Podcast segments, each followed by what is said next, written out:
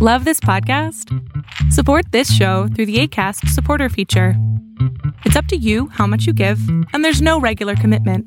Just click the link in the show description to support now. Hey, it's Paige DeSorbo from Giggly Squad. High quality fashion without the price tag? Say hello to Quince. I'm snagging high end essentials like cozy cashmere sweaters, sleek leather jackets, fine jewelry, and so much more. With Quince being 50 to 80% less than similar brands.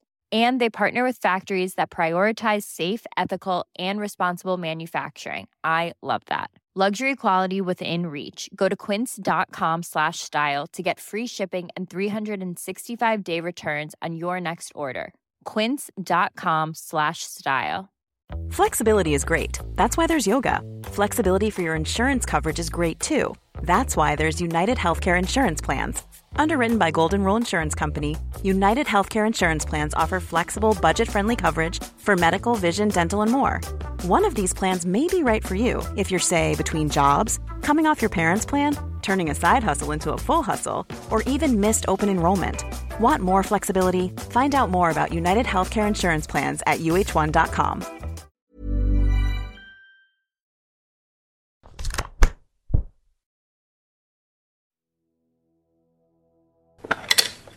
Salamandras, ¿cómo están?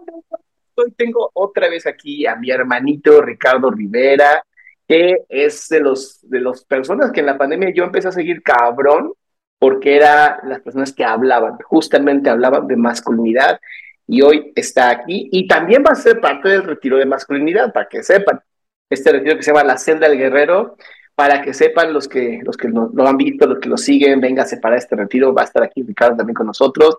Ricardo, qué gusto como siempre colaborar contigo. Es un placer y ya sabes que yo viene apuntado de hablar de todos estos temas porque me la paso todos los días hablando de esto, todos los días trabajando con hombres y todos los días también como tú y yo nos hemos visto uno al otro trabajando en uno mismo para que esto pues empiece a mejorar, ¿no? Empiece a moverse hacia lo que estamos necesitando. Totalmente. Sobre, a ver, sobre masculinidad. ¿Qué, qué, qué, qué fue lo que dijiste tú? Yo necesito empezar a hablar de este tema, porque no es un tema que los hombres nacemos con esto, ¿no? No es como de voy a hablar de masculinidad. ¿Qué pasó? ¿Por qué, ¿Por qué en caso fue como un necesito empezar a ver esto? En mi caso fue por un tema de relaciones, lo que para muchos nos llega a pasar que una ruptura, una infidelidad, una situación fuerte en la que yo mismo me estaba haciendo daño, en la que yo mismo me estaba ocasionando ciertas situaciones que me están afectando bastante. Específicamente la última relación en la que, en la que cometí una infidelidad y eh, le hice mucho daño a esta persona que yo quería mucho. Fui 14 veces infiel a esta mujer, ¿no? Wow. ¿Las contabas? Sí. Oye, ¿y era con la misma persona de infidelidad o más bien No. eran 14 veces con diferentes personas? diferentes personas. Y la última vez que sucedió fue la que se enteró y con esa bastó para que se rompiera la relación, ¿no? Que de cierta manera, pues ya, la verdad es que estaba sufriendo bastante la relación por esto, pero yo en alguna parte de mí pensaba que todo estaba bien mientras no se enterara.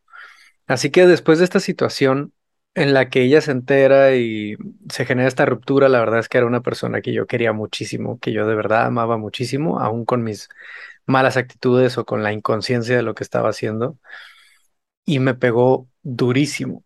O sea, de verdad fue una situación que en ese entonces yo tenía 23 años, me pegó durísimo y entré en mi primera depresión.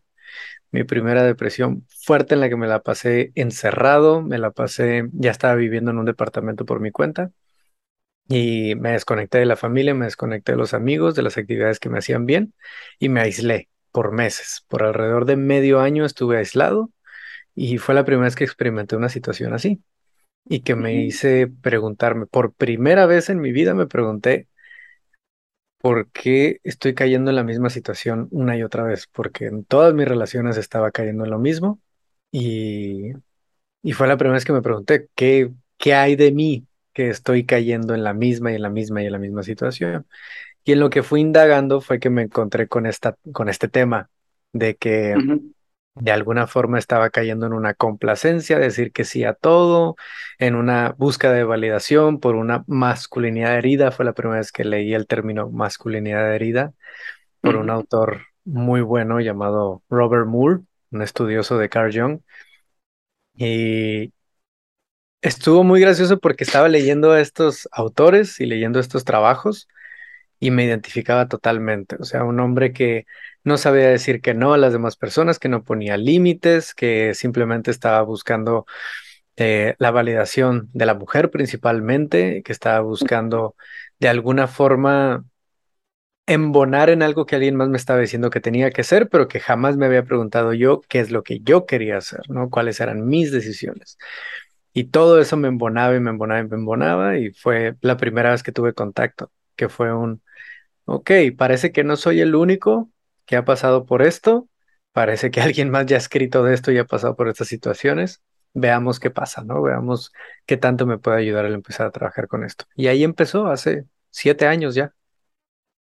Oye, hace siete años tú que empiezas a ver todo esto sobre masculinidad, en que empiezas a ver a los autores, leer a los autores que ya estaban hablando de este tema, más o menos cuándo empezaron los autores a notar que había una masculinidad herida, porque no, no me gusta hablar de masculinidad tóxica, se me hace, ¿sabes? Se me hace violento. Eh, cualquier, cualquier término que tenga que ver con tóxico se me hace violento. ¿no? Digo, sí hay personas que podemos llegar a ser tóxicos en algún momento, pero como tal, toda la, lo que es esta esencia de un hombre, llamarlo tóxico se me hace como raro. ¿Cuándo empezaste a notar o cuándo se empezó a hablar de este tema de la, de la herida? Claro, y estoy muy de acuerdo con esto del término de masculinidad tóxica como algo que no ayuda para nada, porque nos deja un, una idea de que no podemos trabajar en ello, de que eso es y eso somos y ya. Y no abre la puerta, se puede hacer algo más, ¿no? Una masculinidad herida sí, te da a entender que se puede sanar, ¿no? Que hay algo que sanar, que hay una herida y que hay algo que podemos hacer para mejorar en este aspecto. La primera vez que escuché sobre este término y del más, mm, el autor que tal vez tenía más tiempo hablando de esto era Robert, Robert Glover. Hay muchos Roberts en todo este trabajo. Está Qué interesante, ¿no? Sí, está Robert Augustus Masters también, que tiene un trabajazo ese, lo, no, no, no, tiene unos libros geniales al respecto. Robert Moore, Robert Glover. Y Robert Glover fue uno de los que yo leí que alrededor de los noventas estaba hablando sobre este término de el síndrome del tipo lindo, el nice guy. Y justo en esa obra que él hace, en ese escrito, él es un terapeuta de Estados Unidos que ha trabajado mucho con hombres. Eh, menciona cómo es que a través de lo que ha sido la tercera ola del feminismo, no que el feminismo sea el culpable, sino el movimiento cultural que se ha dado en las últimas décadas, al mismo tiempo que se daba el, la tercera ola del feminismo, empezó a haber una separación muy fuerte entre los hijos, los, los niños varones, y el padre, temas de guerra, tema de revolución industrial, temas que se ha estado dando en el que la parte educativa y la parte de crianza se ha basado exclusiva y únicamente en, las mujeres. Así que hay una parte de nosotros como jóvenes que no ha tenido contacto con ese representante, por así decirlo, de lo que es la masculinidad.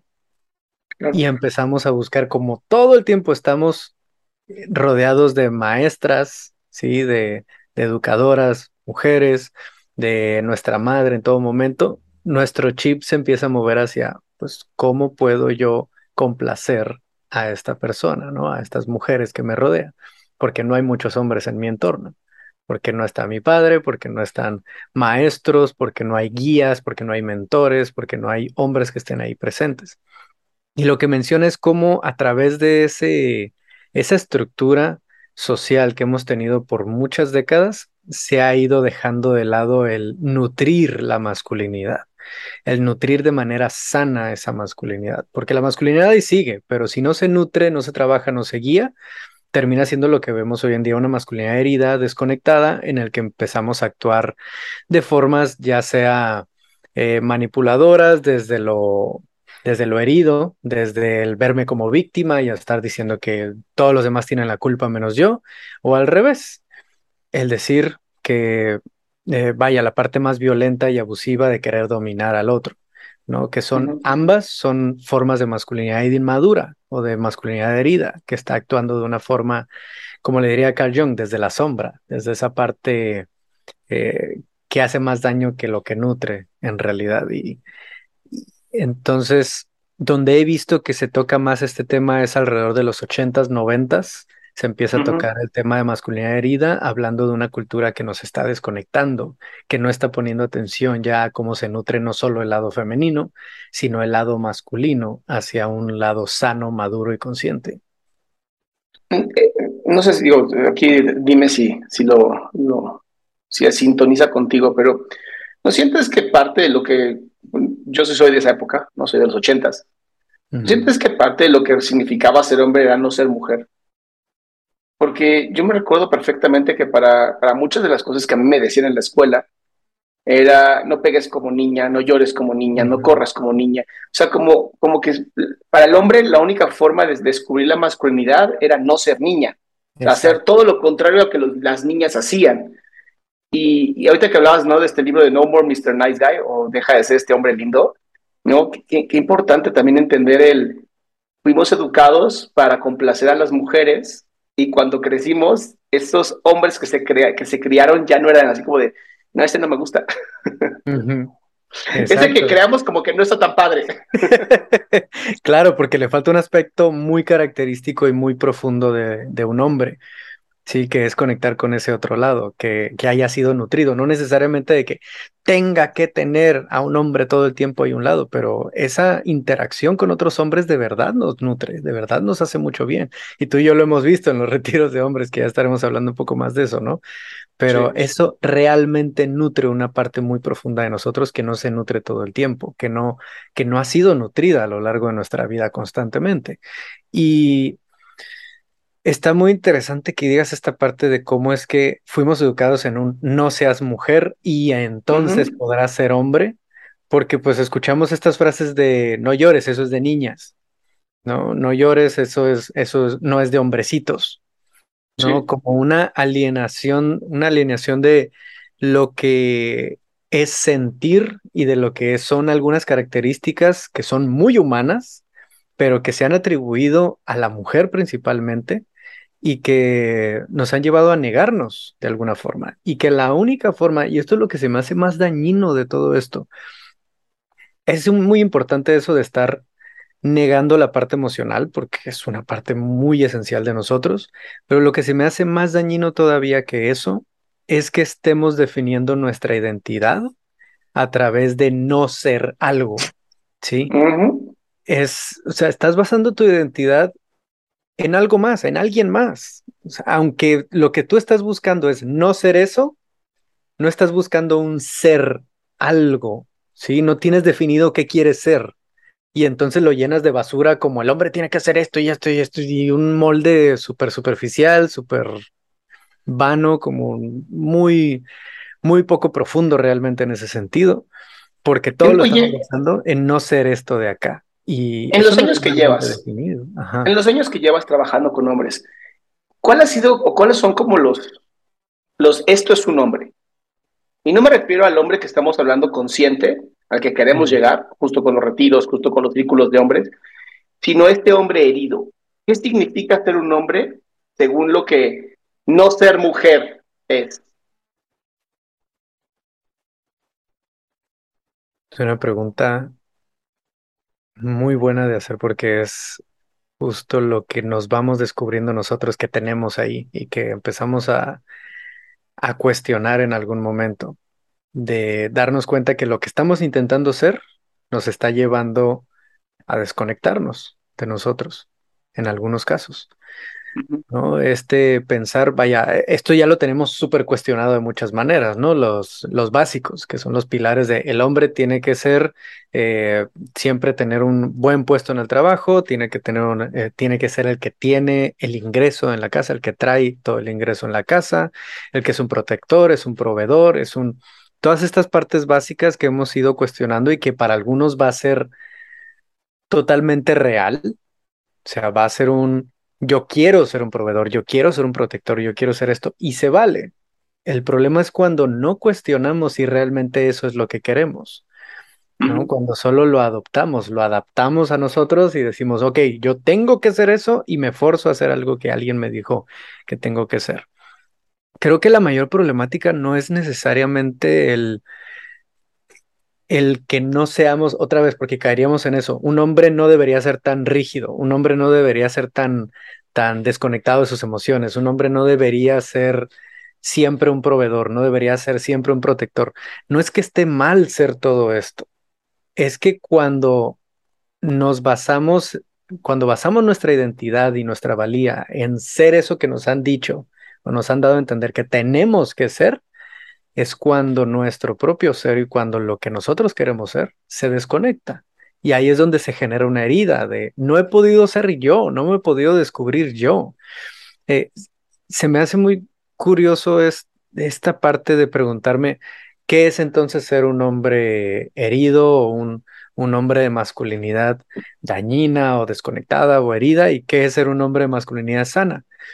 Porque a lo que he ido llegando en estos años es, no es que haya un molde de un hombre que tenga que ser así ya es sano y un molde que tenga que ser así y es dañino. No, hay muchos hombres diferentes y tú y yo lo hemos visto. Creo que lo más importante aquí es cómo tú te estás preguntando el yo qué quiero ser, yo cómo me quiero mostrar, yo qué es lo que busco llegar a ser, principalmente por lo que a mí me nace ser y lo que a mí me mueve, más que lo que los demás dicen que tengo que hacer y lo que esperan de mí. ¿no? Es algo importante porque somos seres sociales, pero no es lo principal. Y cuando lo tenemos en lo principal es cuando estamos buscando ser algo que alguien más espera y en esa frustración y en esa tensión de estar queriendo embonar en un molde ajeno, es donde se dan situaciones de depresión, se dan situaciones de salud mental, de suicidio, de violencia, de abuso, porque hay una constante, una constante tensión de tengo que ser algo que realmente no soy. Al menos es lo que yo he ido encontrando en estos años. Ahora, eh, no sé si estás, si estás muy familiarizado con un tipo como Andrew Tate. Sí, totalmente. Este, este como hiperhombre, ¿no? Este hipermacho, que todo el tiempo está diciendo, ¿qué pasaría si llegaran 10 hombres a pegarle a tu mujer? ¿Y, y tú qué harías? Y, ¿Sabes?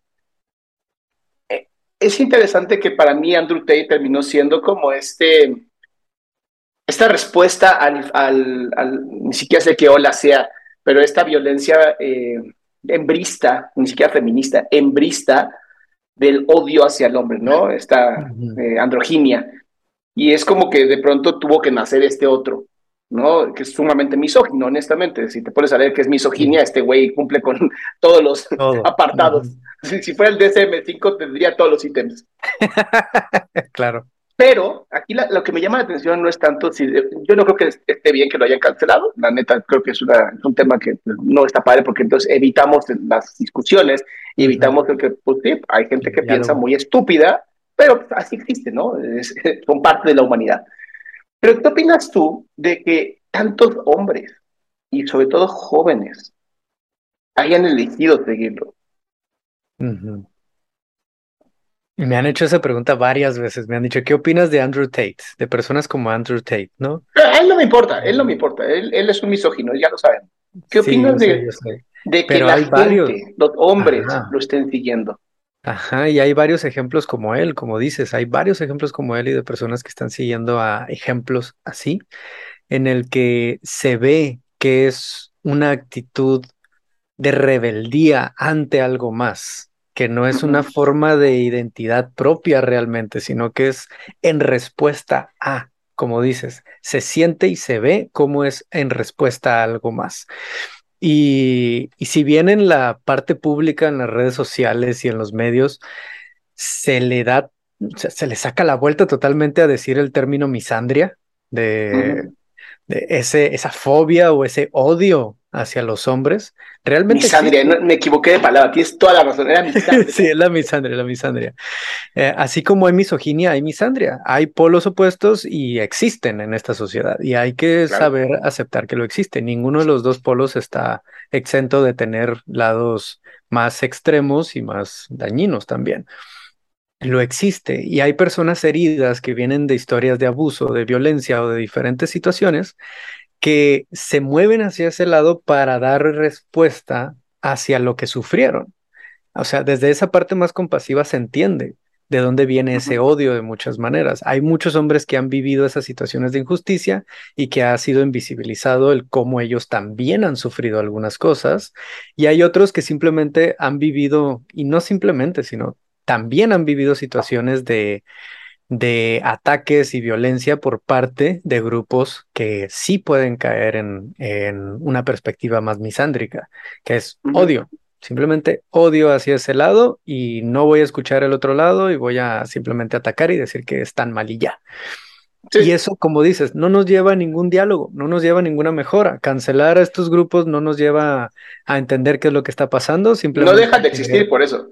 No, los dejas a un lado y según esto para proteger las ideas de otras personas, pero no estás dejando que las personas piensen por su cuenta, que es lo que nos hace falta realmente, escuchar estas partes y realmente pensar y discernir qué es lo que nosotros queremos, como ahí vamos siguiendo nada más.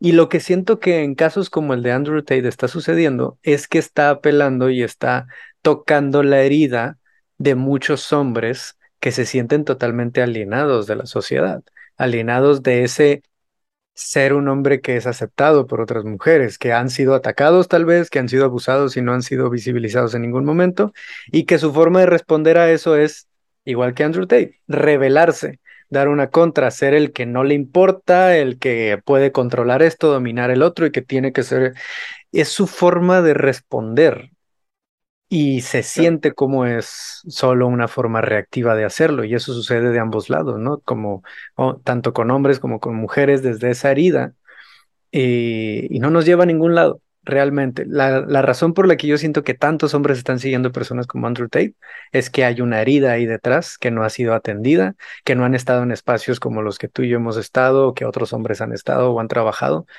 para visibilizar qué es lo que hay ahí adentro, para sentirlo y realmente decir, ok, sí, hubo una herida, hubo una situación fuerte, me he sentido alienado y me he sentido rechazado toda mi vida o algo similar.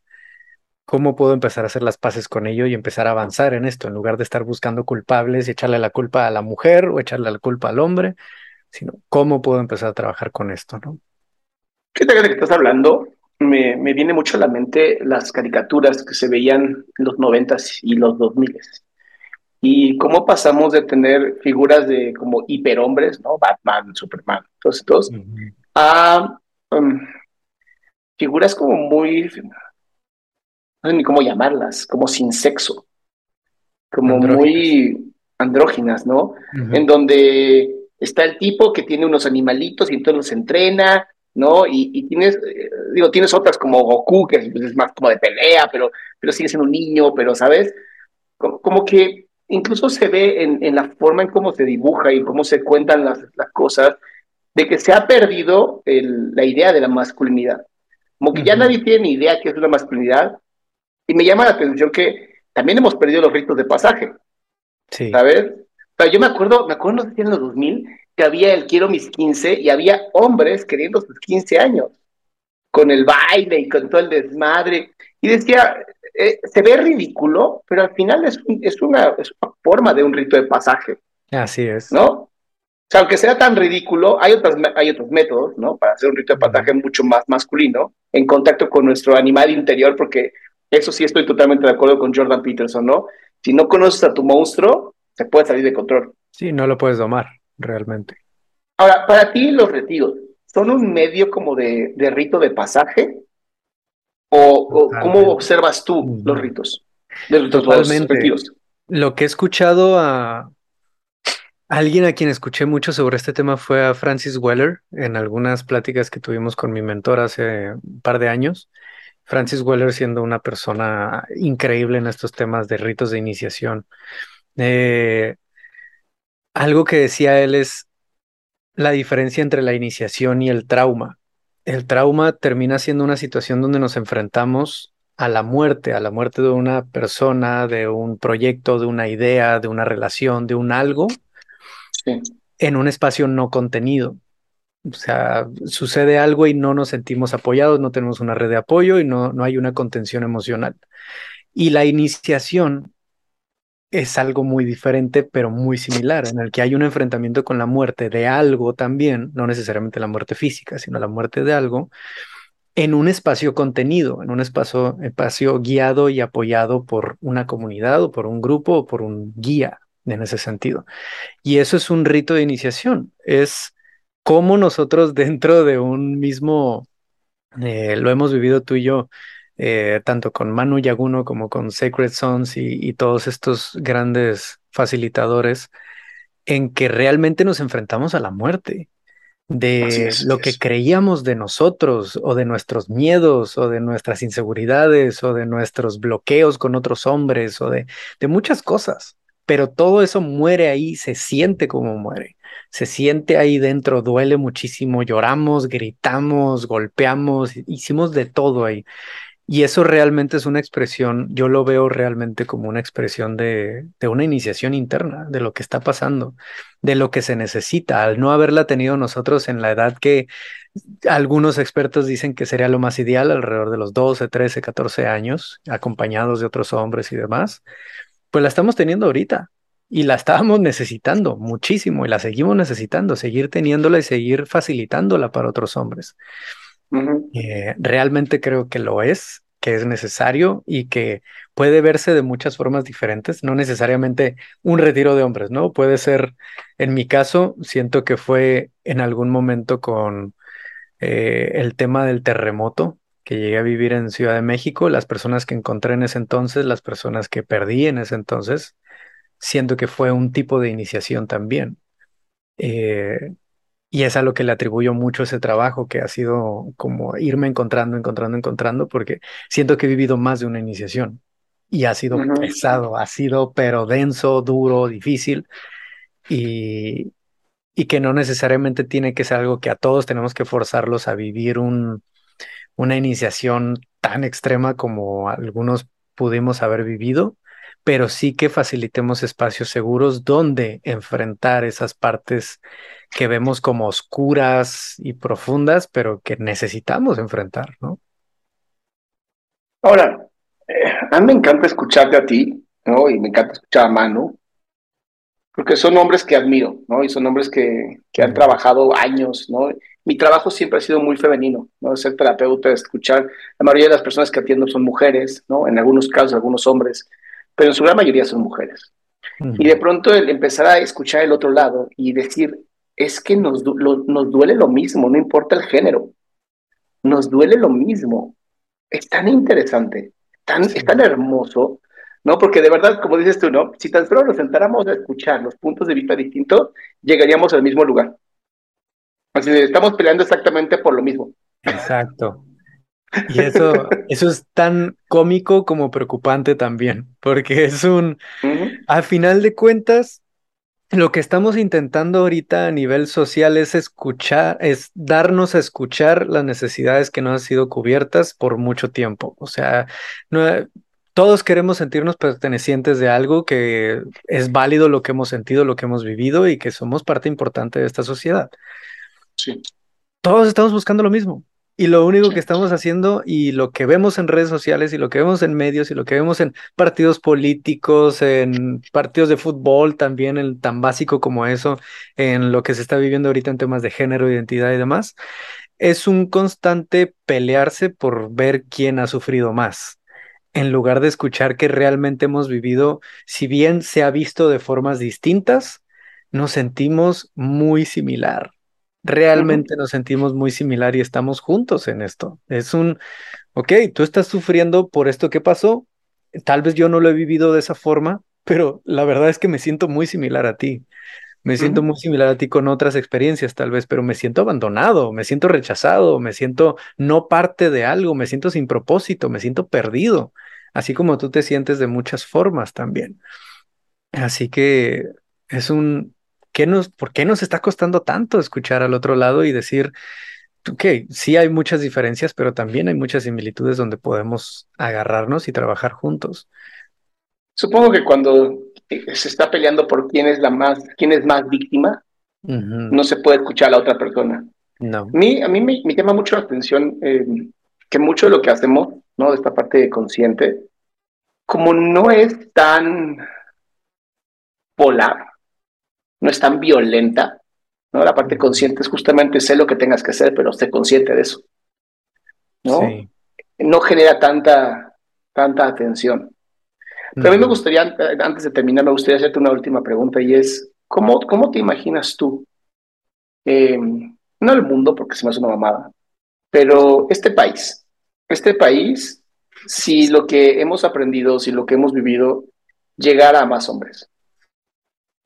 Creo que ya lo está haciendo. Creo que ya está llegando a más hombres. Si bien nosotros estamos en nuestra burbuja y no podemos ver todo lo que está pasando, sí siento que hay más hombres que se están animando y que están viendo que esto es necesario y que esto hace bien, que realmente les aporte, que no es un llegar y decirles, tú estás mal por esto y por esto y por esto, y eres malo, y eres un monstruo, y eres un villano, sino es un, ven, sí, hay cosas que tal vez no estábamos conscientes de, pero vamos a trabajar en ello y vamos a buscar recursos y vamos a ver maneras de apoyarnos, de acompañarnos, no decirte, tú estás mal y te meto allá y ya nunca voy a saber de ti, sino cómo te acompaño. Más hombres están dando cuenta de eso y en el momento que esto siga creciendo así como lo está haciendo ahora, tanto con hombres como tú, el trabajo que estás haciendo, los pasos que estamos dando por acá también y otros hombres que están empezando, eh, va a haber más hombres capaces de justo llegar a ese punto de decir, es que estar en los polos y en los extremos no nos está ayudando mucho.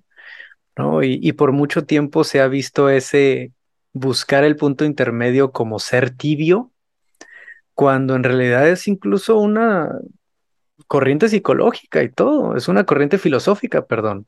La corriente filosófica dentro de, del método socrático, dentro del no dualismo y demás, o sea, eso tiene miles de años siendo una filosofía y que la verdad es que lleva muy buenos diálogos, a muy buenas conversaciones. Ujú. ¿Qué tal si lo que nos falta es justo eso? Que más de nosotros empecemos a movernos a un punto medio de decir, ok, ¿qué está pasando del otro lado y qué está pasando de mi lado? ¿Cómo podemos ponerlo sobre la mesa y ver de qué manera podemos escuchar al otro? Eso requiere de sanar. Como dijiste ahorita, una persona que está herida y una persona que está peleando por ser escuchada todavía porque no se ha sentido escuchada y que está queriendo mostrarle a los demás que ha sufrido más, no va a escuchar. Necesita llevar un proceso, ya sea psicológico, ya sea en los retiros, ya sea en conjunto con las herramientas que pueda encontrar, para empezar a escuchar a alguien más. Que eso que está dentro gritando se calme un poco para poder escuchar hacia afuera. Y siento que hay más hombres que están haciendo eso y que eventualmente, pues al menos en este país, en México, se va a empezar a ver cómo es que más líderes, más, y me refiero a líderes en diferentes ambientes, en la psicología, en la filosofía, en las empresas, también estoy viendo más personas trabajando en esto y lo que me pone muy feliz. Eh, en la academia, ojalá que en la academia veamos más ejemplos así también, en maestros, en directivos, en coordinadores, para que esto empiece a permear, ya que haya más ejemplos de hombres haciendo ese trabajo, que más hombres tengan ejemplos de, de ello, de ese trabajo. Oye, Ricardo, tus redes para que la gente pueda seguirte. En todas las plataformas estoy como Voices of Brotherhood, así como Voces de Hermandad en inglés, y en el podcast, en Spotify, en todas las plataformas de audio, estoy como El Hombre de Hoy. Ahí pueden encontrar un poco de mi historia, de lo que he estado trabajando y de algunas ideas también medio locas ahí que van saliendo en este proceso. Ok, me encanta, me encanta, Ricardo. De verdad, mil gracias por esta entrevista No, gracias a y ti. nos vemos en el retiro tuyo. Qué gusto de hablar contigo. Ahí nos estaremos viendo.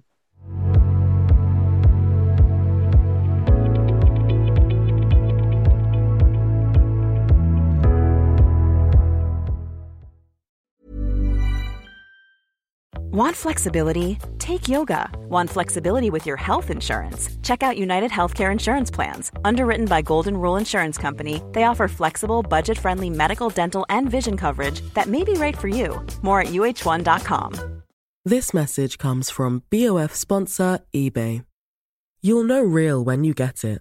It'll say eBay Authenticity Guarantee. And you'll feel it. Maybe it's a head turning handbag, A watch that says it all, jewelry that makes you look like the gem, or sneakers and streetwear so fresh every step feels fly. eBay gets it. So look for the blue check mark next to that thing you love and be confident that every inch, stitch, sole, and logo is checked by experts. With eBay Authenticity Guarantee, you can trust that feeling of real is always in reach.